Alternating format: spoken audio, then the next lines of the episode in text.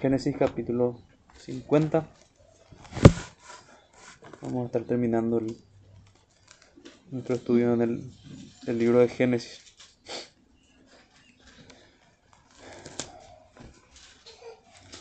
Pero antes me gustaría que nos dirijamos al Señor en oración, para que nos acompañe también en este tiempo. Amado Señor, Padre nuestro, te damos las gracias nuevamente por tu palabra. Te pedimos, Señor, que, con la exposición de ella tú alumbres nuestros corazones para que aprendamos a conducirnos cada vez más lejos de, de las tinieblas y más cerca de ti, Señor, de tu santidad, de tu justicia. Ayúdanos a temerte, ayúdanos a, a leer cada una de estas palabras, un verdad oyendo tu voz, que tú hablas por tu palabra, Señor. Te rogamos que nos des esta conciencia, este temor y esta reverencia en este tiempo. Oramos en el nombre de Jesús, nuestro bendito Salvador. Amén. Amén. Empieza así el texto, dice, entonces se echó José sobre el rostro de su padre y lloró sobre él y lo besó. Y mandó José a sus siervos, los médicos, que embalsamasen a su padre, y los médicos embalsamaron a Israel. Y le, y le cumplieron cuarenta días, porque así cumplían los días de, el de los embalsamados. Y lo lloraron los egipcios setenta días. Y pasados los días de su luto, habló José a los de la casa de Faraón, diciendo, Si he hallado ahora gracia en vuestros ojos, os ruego habléis en oídos de Faraón, diciendo, Mi padre me hizo jurar, diciendo, He aquí que voy a morir. En el sepulcro que cavé para, para mí en la tierra de Canaán, allí me sepultarás. Ruego pues que vaya yo ahora y sepulte a mi padre y volveré. Y Faraón dijo, Ve y sepulta a tu padre como él te hizo jurar. Entonces José subió para sepultar a su padre, y subieron con él todos los siervos de Faraón, los ancianos de su casa, y todos los ancianos de la tierra de Egipto, y toda la casa de José y sus hermanos, y la casa de su padre. Solamente dejaron en la tierra de Gosén sus niños y sus ovejas y sus vacas. Subieron también con él carros y gente de a caballo, y se hizo un escuadrón muy grande. Llegaron hasta la era de Atad, que está al otro lado del Jordán, y endecharon allí con grande y muy triste lamentación, y José hizo a su padre duelo por siete días, y viendo los moradores de la tierra, los cananeos, el llanto en la era de Atad, dijeron, llanto grande es este de los egipcios, por eso fue llamado su nombre Abel Misraim, que está al otro lado del Jordán. Hicieron pues sus hijos con él según les había mandado, pues lo llevaron sus hijos a la tierra de Canaán y lo sepultaron en la cueva del campo de Macpela, la que había comprado Abraham eh, con el mismo campo, para heredad de sepultura de Efrón el Eteo al oriente de Manre. Y volvió José a Egipto, él y sus hermanos, y todos los que subieron con él, a sepultar a su padre después de que lo hubo sepultado. Amén. Y como creo que ya estamos acostumbrados, bueno, pueden tomar asiento hermano. Como creo que estamos acostumbrados, vamos, saben que vamos a continuar con el texto. Pero ahí ya tenemos una, una idea de lo que de lo que nos aporta el pasaje. El título en esta mañana es bastante sencillo, sigue más bien la secuencia, una secuencia lógica que, que podía haber en el, en el texto, muerte, dolor y consuelo. Así de sencillo, muerte, dolor y consuelo. Estamos nuevamente, la escritura nos, nos trae, como dice Eclesiastés 7.2, a la casa de luto. Eclesiastés 7.2 dice lo siguiente, mejor es ir a la casa del luto que a la casa del banquete, porque aquello es el fin de todos los hombres, y el que vive lo pondrá en su corazón. Eso hace la escritura. Puedo recordar que con mucha tristeza mencionábamos este evento cuando empezábamos a ver las primeras personas morir en Génesis a consecuencia de la palabra. Es inevitable, o fue inevitable también para mí pensar en, en este evento real de, acudir a la casa de luto, porque me tocó ir tan solo en esta semana, en estos días, a, dos velorios. Uno de, la madre de un hermano y otro de un tío muy querido. Y es la realidad de todos los hombres, la muerte. La muerte no, no debería ser para ningún objeto de burla ni, de risa, sino que más bien de, solemne meditación. Vimos en el capítulo 49 cómo, cómo se preparaba para este evento Jacob, cómo preparaba a sus hijos, cómo en espíritu de profecía él bendecía a sus hijos, cómo él había hecho una solemne un solemne pacto con, su hijo para que lo llevara nuevamente a Canaán. Vimos la importancia que tiene eso, como no quita, el creyente no quita su corazón de las promesas. Entonces, avanzando un poquito en lo, en lo que tenemos en, el, en, el, en nuestro pasaje, tenemos a Jacob, ya en este capítulo describe su muerte, describe una imagen de, dolor, que sí también lo, vivieron hermanos aquí, de ver a sus, a sus padres morir y ver este, este cariño por sus, por sus familiares bien, bien fuerte, ¿no? Entonces, se cumple la palabra de la mano de José cerrará tus ojos. De hecho, fue, fue así. Entonces vuelvo a leer el versículo 1. Entonces se echó José sobre el rostro de su padre y lloró sobre él y lo, y lo besó. Y lo besó. Eh, y mandó José a sus siervos, los médicos, y habla ya luego del embalsamamiento de, José. Entonces, hay una pregunta interesante, perdón, de, de, de Israel Posteriormente, al final del texto, vamos a ver lo mismo también con José. Hay una pregunta interesante que hace en su comentario eh, Carballosa. Dice, ¿qué elementos caracterizan a la muerte de un creyente? En primer lugar, generalmente hay una manifestación expresa de las promesas de Dios, lo que se vio claramente en el patriarca Jacob, que en su lecho de muerte pidió que sus hijos lo enterraran en la tierra de Canaán y no en la tierra de Egipto. Jacob pidió eso debido a su convicción de que la tierra de Canaán le había sido prometida a él y a su simiente como su patria. Y Jacob quería que su cuerpo descansase allí en anticipación del cumplimiento de las promesas. Recuerdo que, citábamos un, comentario de Juan Calvino, no lo cito literal, pero sí, sí la idea, hablando de, eh, comentando la, vida de Sara, que también fue sepultada en, en este mismo sepulcro, y él decía que aunque, la muerte había llegado sobre ella, ni aun la muerte era impedimento para que su cuerpo estuviese en el pleno cumplimiento de, de, la promesa, apuntando a aquella promesa, de aquella tierra prometida, de aquella Canaán que Dios prometió a su pueblo. Continúa el comentarista y dice, José siguió los pasos de su padre, y el escritor de la epístola a los hebreos hace una mención especial de eso como un ejemplo de fe.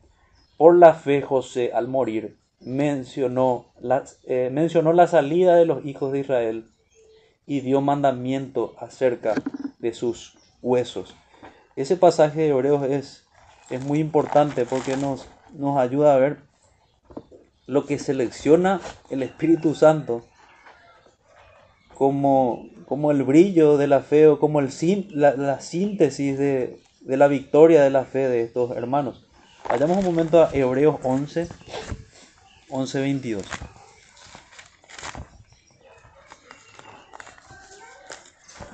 Hebreos 11, 22, donde habla específicamente de, de José. Dice, por la fe, José, Antes hablaba de Jacob. Por la fe Jacob, leo el 21.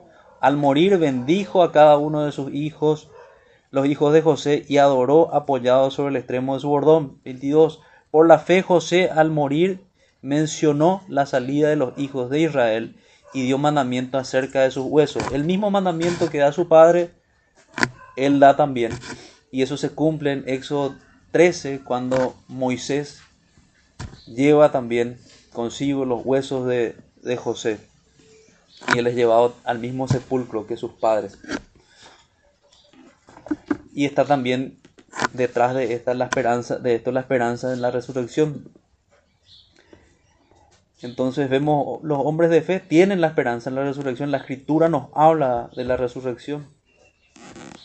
Pero por otro lado podemos ver que a pesar de que hay, existe esta esperanza, hay un gran dolor con, con la muerte. Entonces podemos ya haber anticipado eso porque se dedica gran tiempo a, a, endechar a, a, Jacob. Volvamos a Génesis, vamos a ver ese, ese tiempo para entenderlo bien. Génesis capítulo 50 nuevamente. Desde el versículo 2 dice, mandó José a sus siervos los médicos que embalsamaran a su padre. Voy a ir haciendo pequeñas explicaciones sobre, sobre esos detalles. El, el embalsamamiento de los egipcios estaba por lo general mezclado con prácticas paganas. Acá en realidad lo que debemos presumir que José quitó todas esas cuestiones realmente de, esa, de esa práctica con estos médicos. Y más bien lo útil que en, la providencia del Señor fue tener esta práctica médica para poder llevar posteriormente el cuerpo al lugar final de la sepultura. Hoy día tenemos prácticas similares también. Entonces ya no nos es tan, tan extraño. Pero sí es, es lo que debemos concluir, no, no más bien que participaron de un, de un evento pagano, sino que más bien aprovecharon una, un avance de la medicina para conservar el, el cuerpo.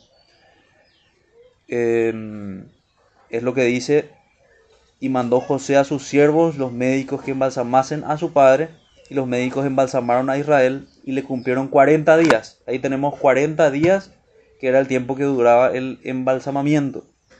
Posteriormente dice, porque así cumplían los días del de los embalsamados. Y lo lloraron los egipcios 70 días. Aquí tenemos que este, este dolor no solamente fue ya de la familia de Israel, sino que también de los egipcios. Israel hizo querer realmente en estos 17 años que estuvo en, en Egipto por esta gente. Se lamentaron en verdad mucho tiempo. Describe 70 días que es más o menos lo que historiadores describen que era el tiempo que ellos endechaban a sus propios a sus propios gobernantes. O sea, se le dio una dignidad muy grande a, a Jacob. Se lamentó mucho la pérdida de, de, un hombre piadoso. Podemos nosotros recalcar que, que el mundo impío se da cuenta del bien que hacen también los, los hombres piadosos si bien los detestan en el fondo porque no quieren oír las reprensiones, sí pueden ver el bien que reciben de los cristianos. Eso nosotros en, muchas ocasiones nos damos cuenta. Y se lamentan, se lamentan con estas pérdidas también. Y lloraron los egipcios 70 días. Entonces ya tenemos 40 más 70 días. Tenemos 110 días aquí. Y pasados los días de su luto, pasados esos setenta días, habló José a los de la casa de Faraón diciendo, si he hallado ahora gracia en vuestros ojos, os ruego que habléis en oídos de Faraón, diciendo, él aún estaba en su tiempo de luto y en esa humildad él manda a otros que se presenten delante, delante de Faraón. Y que den este mensaje del versículo 5. Mi padre me hizo jurar, diciendo, he aquí que voy a morir en el sepulcro que cabe para, para mí en la tierra de Canaán. Allí me sepultarás. Ruego pues que vaya yo ahora y sepulte a mi padre y volveré. Ese fue el mensaje. Él les da parte del, del juramento que hizo con su padre y pide el poder llevar a su padre al sepulcro en Canaán. Y Faraón dijo, ve y sepulta a tu padre como él te hizo jurar. Recibe, da la petición y recibe el mandato de ir, de cumplir con lo que, lo que había solicitado. Entonces José subió para sepultar a su padre y subieron con él todos los siervos de Faraón, los ancianos de su casa. Fíjense la dignidad. Toda una, una comitiva grande. Y todos los ancianos de la tierra de Egipto. Y toda la casa de José. Se refiere a sus hijos y a sus nietos. Y sus hermanos. También a sus hermanos. Los demás hijos de Jacob. Y la casa de su padre Solamente dejaron la tierra de Gosén a sus niños, a sus ovejas y a sus vacas. Solamente, el resto fueron todos a, participar de, de este acto de sepultura. Y subieron también con él carros y gente de a caballo y se hizo un escuadrón muy, muy grande. Ese versículo nos, nos hace fácil recordar que Génesis fue escrito inicialmente para una audiencia original, como solíamos decir, y esa audiencia original se encontraba peregrinando, saliendo de, de Egipto. Ellos, por medio de este libro, conocieron la creación, pero así también conocieron cómo llegaron a Egipto y conocieron la dignidad que tenían sus antepasados al principio. Y este versículo que nos muestra que subieron también con carros, podría ser para ellos como una muestra de aquel anticipo, de que ya ellos habían salido rumbo a Canaán para llevar el cuerpo de, de Israel, y así también lo estaban haciendo con Moisés. Entonces subieron también con él carros y gente de caballo y se hizo un escuadrón muy grande y llegaron hasta la era de Atat, que está al otro lado del Jordán, y endecharon allí con grande y muy triste lamentación. Estamos hablando luego de 110 días, ellos seguían aún lamentando la muerte de Jacob, la muerte de Israel. Y José hizo a su padre duelo por siete días, nuevamente aquí. Era grande el dolor, algunos podrían pensar, no, pero ya era un hombre anciano, ya se anticipaba su muerte. Aún así, la pérdida de, de un padre piadoso es dolorosa. Es dolorosa. Y allí podemos ir a ese segundo punto que en el título podríamos anticipar, que es el dolor. Muerte dolor y consuelo. Hay dolor en la casa de luto y eso es razonable. Pero muchas veces hablamos también en el contexto de la congregación que hay que saber canalizar ese dolor delante del Señor, hay que saber llevarlo en oración, hay que saber descansar, como más adelante vamos a ver también en el pasaje, en la soberanía de Dios, en el control soberano que tiene nuestro Dios, en su providencia. Pero eso no quita que, que lloremos realmente delante del Señor y que le mostremos realmente esa, esa tristeza. Largos días de llanto y duelo fueron lo que vimos, duelo del pueblo egipcio inclusive. Hay un texto que dice que es estimada al Señor la muerte de sus santos, pero en este pasaje también podemos ver que así también este mundo caído debe dolor cuando hombres buenos deben dejar la tierra de los vivientes. Qué tristes pérdidas ocasiona realmente el pecado. Y digo esto porque la, la muerte es a consecuencia del pecado. Pero es mucho más penoso cuando, cuando muere un hombre piadoso.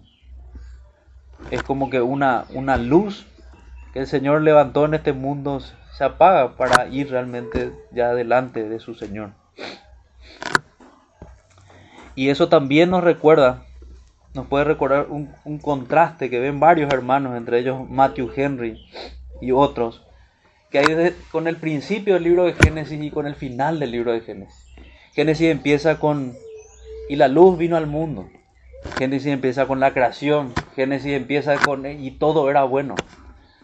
Pero Génesis termina en el capítulo 50 con la muerte de, José, con la muerte de, Israel. Con José en un ataúd. Así termina el libro. Termina mostrándonos las tinieblas a la, a cual conduce realmente el pecado. Termina mostrándonos que la paga del pecado es la muerte. Y que cada vez que vemos un ataúd y una persona allí es que la palabra de Dios se cumple. Y es cierto. La paga del pecado es la muerte. Pero así también el libro de Génesis nos muestra que hay una esperanza. Que hay un Dios en el cual podemos confiar después de la muerte. Pero no podemos dejar de ver esto, no podemos dejar de ver la penosa realidad de la muerte. Y eso hace que nuestros corazones sean serios en esta vida. Eso hace que nosotros podamos vivir con temor y temblor todo el tiempo en nuestra peregrinación, como nos habla también la palabra. No jugando en este mundo como la mayoría tristemente lo hace, como si la muerte nunca va a tocar su vida. Mientras que sin embargo la palabra misma dice que, que como un ladrón en la noche es que se, que se aproxima la muerte a, nuestras vidas. Como ladrón en la noche. Es lo que dice primera de Tesalonicenses 5.2. Porque vosotros sabéis perfectamente que el día del Señor vendrá así como ladrón en la noche. Y muchos piensan que nunca van a morir prácticamente de la manera que, que viven. Pero sin embargo, como creyentes, es lo que también nos aporta 1 Tesalonicenses 5, ya en el versículo 4. Que al que es en verdad un cristiano, no le llegue como ladrón en la, en la noche. Mas vosotros, hermanos, no estáis en tinieblas para que aquel día os sorprenda como ladrón. El cristiano es una persona que anhela ese día que dice, ven Señor Jesús, que quiere estar en esa plena comunión con el Señor. Si comparamos con el hecho de, de, Israel o con el hecho de Sara, de que ellos querían que sus cuerpos estén en Canaán, en una comparación podemos ver que el cristiano también así quiere estar ya con su Señor. Quiere que llegue ese momento, quiere ser trasladado allí, quiere estar con Con él. Y ese es nuestro consuelo para, para aquel día. Solo Cristo puede hacer resplandecer la luz sobre estas tinieblas que vemos. Solo Él es que puede hacer que sus santos resuciten para vida. Así como Él ha resucitado, todo aquel que cree en Cristo va a resucitar también. El que cree en Cristo, aunque esté muerto, vivirá, dice su palabra. Y ese es nuestro consuelo. Ese es nuestro consuelo de estar con, nuestro Señor. Pero mucho antes debemos entender, podríamos hacer otro, otro orden lógico, cuál es la razón de la muerte. La razón de la muerte, el pecado. El pecado trae dolor. Y ahí podríamos incluso preguntarnos, pero ¿por qué trae dolor si los científicos nos dicen a nosotros que es el orden natural? que nos dicen que el hombre nace, crece, se reproduce y muere. Bueno, nos damos cuenta, nuestro propio corazón, el corazón de todos los hombres nos muestra que no es tan natural, que es la consecuencia del pecado, por eso trae dolor. Es natural dentro de hombres impíos, dentro de una naturaleza caída, es el estado en el cual todos nosotros caímos pero no es natural en el sentido de que trae dolor al alma. No es natural porque fue la consecuencia de la desobediencia. Fue la irrupción del, del pecado que hizo que la muerte entrara a este mundo. Fue la irrupción del pecado que va a hacer que aún derramemos muchas lágrimas en este sentido todos nosotros Y conforme pasa el tiempo y el Señor a, crecer la comunión entre nosotros, vamos a terminar viendo eso entre nosotros, a no ser que el Señor nos termine llamando a todos juntos y, sea realmente su, el día de su venida. Entonces, hermanos, consideremos esto, aprendamos de, las escrituras. Varias cosas, por, por un lado, podría ser un error decir, no, no, no, no está bien que uno se duela, nosotros debemos estar, el consuelo del Señor debe, debe llevarnos a, a una alegría, eso sería una, una locura. Sino como les decía antes, debemos canalizar ese dolor en el Señor y ver las esperanzas que tenemos en Él. Uno de los temas difíciles que tenemos nosotros como cristianos es qué hacemos cuando sabemos que un familiar nuestro no murió en el Señor murió en su vida de pecado. Y nuevamente lo que tenemos que hacer es ir al Señor y reconocer que Él lo sabe todo y todo lo que Él hace es bueno. Ir una y otra vez a sus atributos y que Él sea nuestro consuelo. Él sea nuestro consuelo. Y tenemos una doble alegría, o más bien un doble consuelo, porque no hay alegría cuando muere un hermano. Tenemos un doble consuelo cuando sabemos que una persona partió y murió en el Señor. Entonces le decía, la luz de Génesis 1 en la vida de, la creación fue convertida en tinieblas con la muerte por el pecado. Solo Cristo puede hacer resplandecer la luz sobre estas tinieblas y hacer resucitar a todos los suyos. Entonces, lo que se avecina en los siguientes versículos son temores al morir. El patriarca protector empiezan a tener otro tipo de temores estos hermanos. Y sigamos con nuestra lectura. Entonces, vuelvo a, Génesis capítulo 50.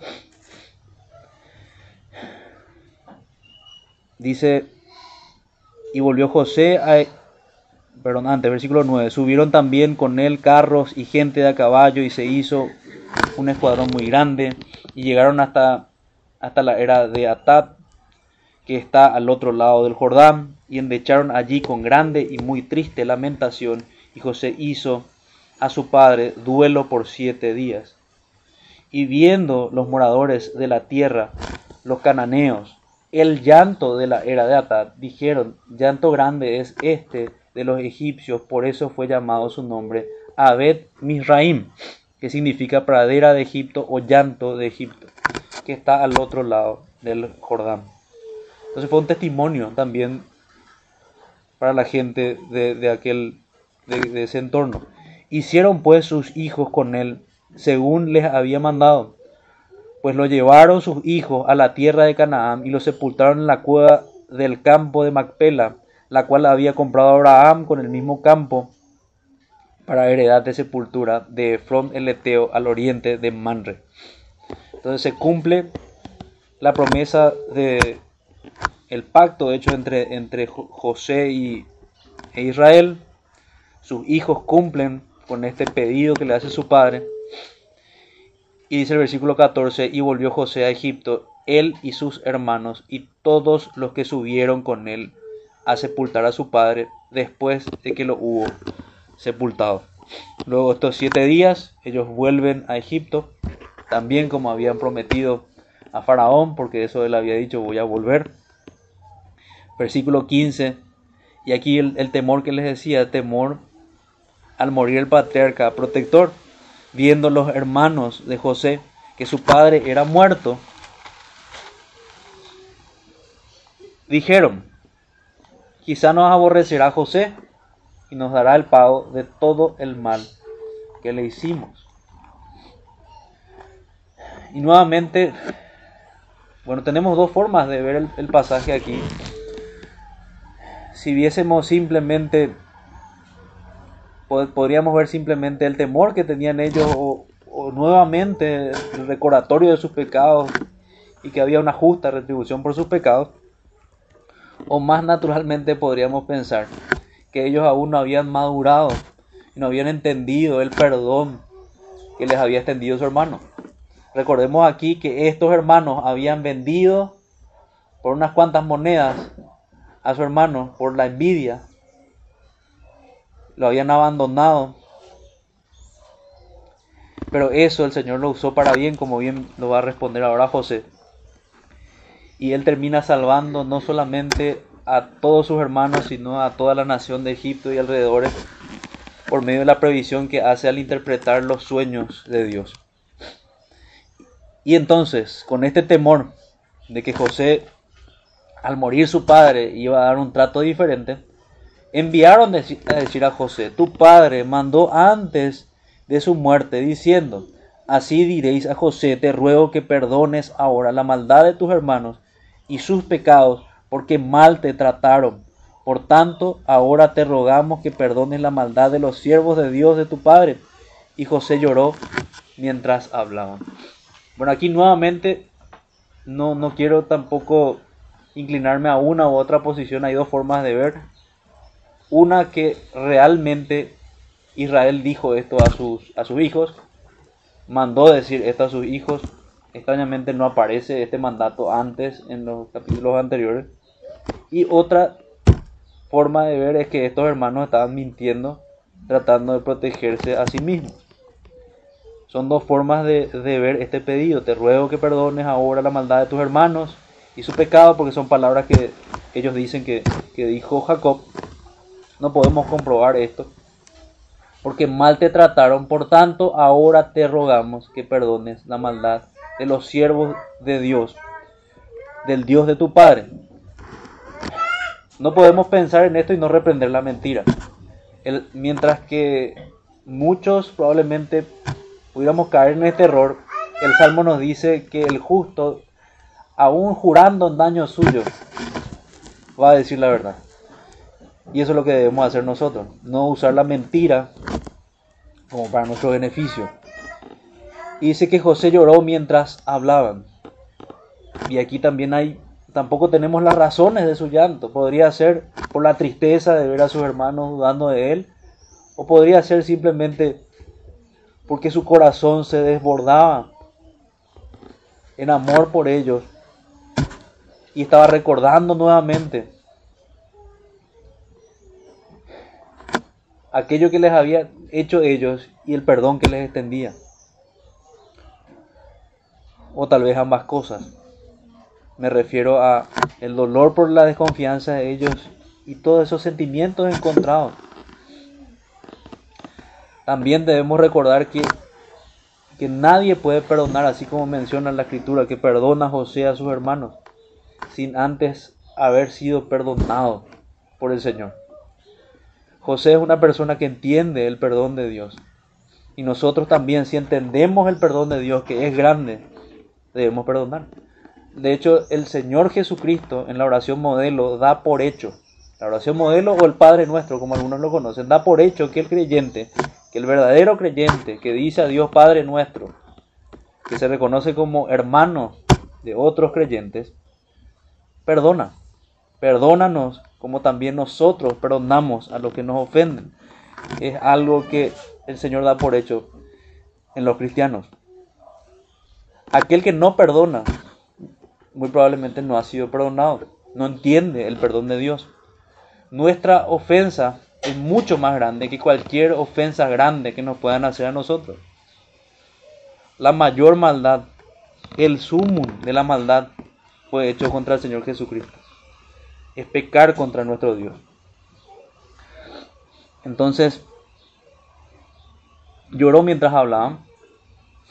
Vinieron también sus hermanos y se postraron delante de él y dijeron, recordemos aquel sueño inicial que tiene José, nuevamente se cumple aquí. Henos aquí por siervos tuyos, por esclavos tuyos. Y le respondió José, no temáis, no temáis, ¿acaso estoy yo en el lugar de Dios? Y bien nos resonaría pasa en, la mente pasajes como da lugar a la ira de Dios, en la ira del hombre. No opera la justicia de Dios. Y José dice, yo no estoy en el, en el lugar de Dios. El Señor me manda, y si ustedes se arrepienten que yo debo perdonarles. Si hay algo que juzgar, lo va a juzgar el Señor. Versículo 20, vosotros, y aquí está una de las más grandes enseñanzas del libro de Génesis, una de las más conocidas enseñanzas del libro de Génesis, versículo 20, vosotros pensasteis mal contra mí, mas Dios lo encaminó a bien para hacer lo que vemos hoy, para mantener en vida a muchos pueblos. Ahora pues no tengáis miedo, les dice nuevamente. No tengáis miedo, yo os sustentaré a vosotros y a vuestros hijos. Así los consoló y les habló al corazón. José mostrándose realmente como el pastor de sus hermanos. Aquel que fue entrenado como pastor de ovejas, aquí termina siendo el que cuida el corazón de sus hermanos. Le habla al corazón y les consuela. Entonces vemos, por eso podemos ver este, en esta siguiente parte el consuelo. Decíamos al principio, muerte, dolor y consuelo. Y el mayor consuelo está en el perdón del Señor, está en su palabra, en sus promesas, en el cuidado del Señor. Y repito, en el cuidado, en el perdón, en las promesas del Señor. Aquí ellos vuelven a tener, vuelven a ser reafirmados en el, perdón de, de José. Así como nosotros somos reafirmados en el perdón de Jesucristo. Contra Él pecamos. Si bien podemos reconocer que grande fue la maldad contra José, todos nosotros podemos estar de acuerdo que no hay mayor maldad que pueda haberse hecho que la maldad contra el Señor Jesucristo. Porque eso, al, entender esto,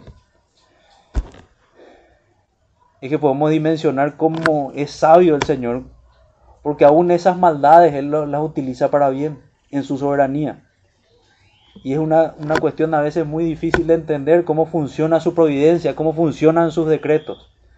Muchos impíos dicen, ¿cómo tu Dios permite tal cosa? Pero la Biblia nos muestra que Él todo lo conduce a bien. Si el mayor de los males, que fue el, el ver colgado al Hijo de Dios en una cruz, fue usado para bien. La mayor de las maldades, mayor de los desprecios. Esa horrible escena contra el Salvador fue usado para bien. Así debemos entender nosotros con todo tipo de maldad. El Señor es bueno y todo lo que hace es bueno. Y eso es lo que nos enseña ese pasaje. Nos enseña su soberanía, nos enseña su providencia, pero nos enseña que estamos en las manos de un Dios bueno, no estamos en las manos de un Dios a quien le sorprenden los accidentes, sino más bien un Dios que establece las cuestiones, que permite el mal, pero lo utiliza para el bien finalmente. O sea, esa es la respuesta que deben recibir las personas que preguntan, ¿y por qué Dios permitió que ingresara el mal? Todo fue para bien. Todo el Señor lo encamina a bien. En parte el libro de Romanos nos responde eso y nos dice, que es para la gloria de su gracia y para la gloria de su justicia. Aquellos que son condenados en su obstinación por despreciar al Salvador van a ser objeto de la justicia de Dios y la gloria de la justicia de Dios va a brillar en ellos. Pero aquellos que se arrepienten y creen en el Señor, la gloria de la gracia de Dios va a ser mostrada en ellos. Por tanto es bueno todo el plan de Dios es bueno y todo el Señor lo encamina bien. Así como fue en este caso, que la maldad de los hermanos de José sirvió para que muchos, para que todos ellos se salvaran, para que ellos no murieran de hambre. Así también el Señor utiliza todo evento, guía todas las situaciones, como describe que lo hace con el corazón de los reyes como el repartimiento de las aguas, Él guía los corazones de los hombres. Nada escapa de su soberanía. Y no nos avergonzamos nosotros de decir esto. Creemos en un Dios grande y un Dios soberano. Y a Él le servimos. Y anhelamos estar en su reino y anhelamos servirle mejor. Porque Él es si a este nivel entendemos que el Señor es soberano, tenemos que temer mucho al Señor y buscar servirle mejor. Versículo 21. Ahora pues, no tengáis miedo, yo os sustentaré a vosotros y a vuestros hijos. Así los consoló y les habló al corazón. Lo mismo podemos pensar nosotros. Si es este Dios el que nos cuida, ¿qué podemos temer nosotros? ¿Qué mal nos puede hacer el hombre? La Biblia nos dice que pueden matar el cuerpo, pero el alma no pueden tocar. Así que ese es nuestro consuelo. El consuelo de José a sus hermanos es lo que vemos acá. Habla a sus corazones, les recuerda el perdón, él revela su lectura de la providencia de Dios. Dios encaminó a bien. Habíamos dicho también eso en otra oportunidad, que José no solamente sabía leer sueños, sino que sabía leer la providencia del Señor que nosotros haríamos, haríamos bien si aprendemos a hacer lo mismo. Ver cómo el Señor nos ayuda, ver cómo el Señor nos conduce con su providencia. Un ejemplo, ver cómo el Señor nos trae este texto para traernos consuelo hoy mismo, en el contexto actual que vivimos como iglesia, personalmente, que nos lleva a confiar en Él, nos, lleva a ver sus atributos revelados en su palabra, en el libro de Génesis nos lleva a ver que tenemos un mejor José, tenemos un pastor que nos cuida, el sumo pastor de las ovejas, el supremo pastor que cuida a cada una de las almas que él salvó. Ninguna se va a perder, dice en Juan capítulo 10, capítulo 6 también. Luego dice, y vio José los, eh, perdón, un poco más, versículo 21, ahora pues no tengáis miedo, yo os sustentaré a vosotros y a vuestros hijos, así los consoló y les habló al corazón. Ellos pensaban que iban a ser abandonados, no, el Señor los consuela, el Señor les da protección. En un sentido positivo podemos decir lo siguiente. Nosotros sabemos también, así como los hermanos de José, que merecemos. Nosotros merecíamos ser abandonados por Dios. Pero por la gracia de Dios en Jesucristo, recibimos las mismas promesas que José le dio a sus hermanos. Él nos sustenta en su mano y Él nos consuela y Él nos habla al corazón. Versículo 22. Y habitó José en Egipto y él y la casa de su padre y vivió José 110 años. Llamativamente también, según los registros históricos, él era la edad ideal para un egipcio. Hasta de esa manera el Señor daba testimonio a ese pueblo de su favor para con, para con José y para con su pueblo elegido. si bien en comparación con sus, con sus padres, José fue el que vivió menos. Porque si vemos la cantidad de años que vive, Abraham vive 175 años, Isaac 180, Jacob 147 y José 110.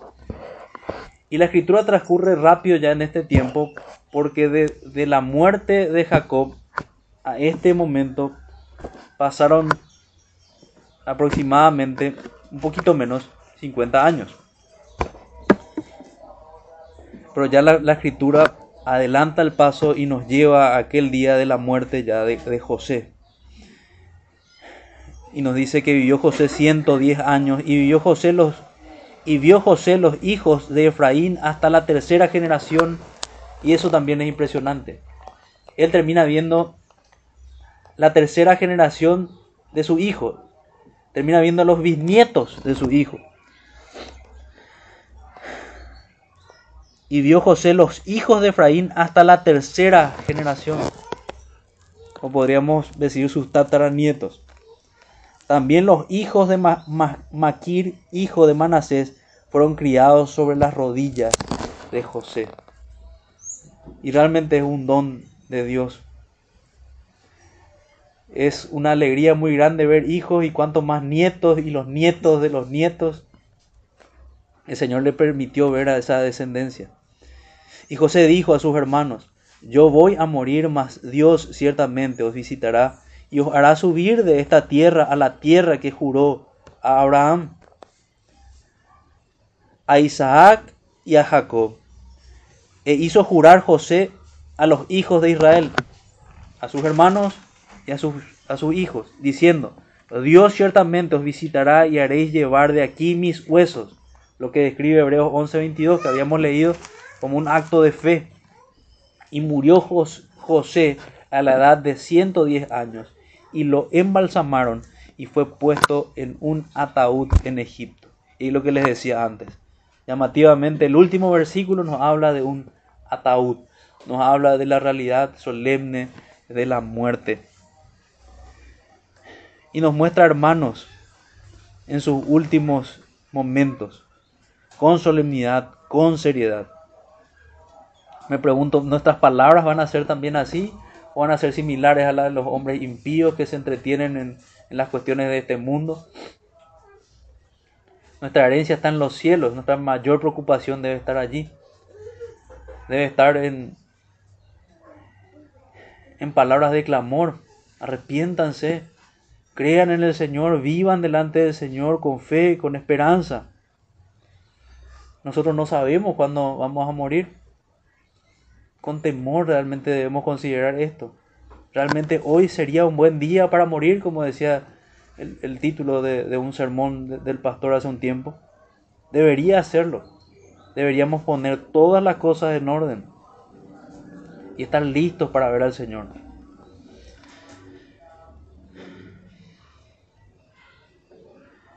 Entonces ante la muerte de, de, José, el consuelo también está en la palabra y las promesas del Señor. Él mira también a Canaán. Él tiene su mente allí, no en Egipto, no en las riquezas de, Egipto. Él no da palabras como qué van a hacer sus hijos en la sucesión allí, si siguen o no en el, en el gobierno de Egipto, no. Él estaba anhelando Canaán, las promesas de Dios. Y así también nosotros anhelamos una Canaán espiritual, una Canaán celestial, la tierra prometida por el Señor. Anhelamos, como vamos a ver también en, en la cena del Señor, aquel banquete delante del Señor compartir de, aquella cena con el Señor. Preguntémonos realmente si estamos listos para, esta visitación. Hay gente que hemos visto que les, sorprendió esto en el púlpito, en videos. Pero también sabemos eso en, testimonio de, de hermanos que describen la, la propia historia. Nosotros no sabemos cuándo vendrá este día. Todos debemos prepararnos seamos adultos, seamos pequeños. También podríamos preguntarnos si creemos de la misma manera en el cumplimiento de las promesas de Dios. No sea que nos, nos toque la muerte como incrédulos. De eso debemos estar seguros nosotros. Y solamente así, realmente esta secuencia de muerte y dolor va a terminar en consuelo para nosotros. Solamente así, aquel día de la muerte va a ser el mejor primer día de toda nuestra vida. Porque se va a acabar el pecado, se va a acabar todo lo malo y toda la consecuencia terrible que trajo al mundo el pecado. Y ese es el recorrido que nos, por el cual nos llevó Génesis y en particular este, este pasaje ahora. Por último, podremos, podemos pensar en que así como la historia de José empieza con, una discordia y termina con una concordia con sus hermanos. De la reconciliación a la concordia, que veíamos esa estructura perfecta, o simétrica más bien. Debemos preguntarnos si también nosotros fuimos llevados a esa concordia con el Señor. Ese debe ser nuestro deseo. Cada vez más lejos del pecado y cada vez más cerca de nuestro Dios. Cada vez más cerca de nuestro Dios. Creo que con estas meditaciones podemos ir cerrando, hermanos. Esta es nuestra esperanza. Nuestra esperanza está escondida en, nuestro Señor, quien nos trae consuelo, quien cuida de nosotros. Confirmemos realmente que, que tenemos la misma fe de estos hombres. Oremos hermanos para, finalizar este tiempo. Amado Señor, te damos gracias por, tu palabra. Te damos gracias porque hemos podido concluir la, lectura del, libro de Génesis. Y te pedimos, por favor, Señor, que cada uno de nosotros atesore tus palabras con reverencia y con, verdadero temor. Señor, que nosotros no hagamos como el mundo que quita de su mente la triste realidad de la muerte, sino que la traigamos para poder vivir con, con temor en esta vida, sabiendo que pronto estaremos delante de ti rindiendo cuentas. Permítenos, Señor, concédenos santificarnos cada día más. Que ese día no sea una sorpresa para nosotros, sino que el cumplimiento de un bendito anhelo. Oramos en el nombre de Jesús, nuestro bendito Salvador. Amén.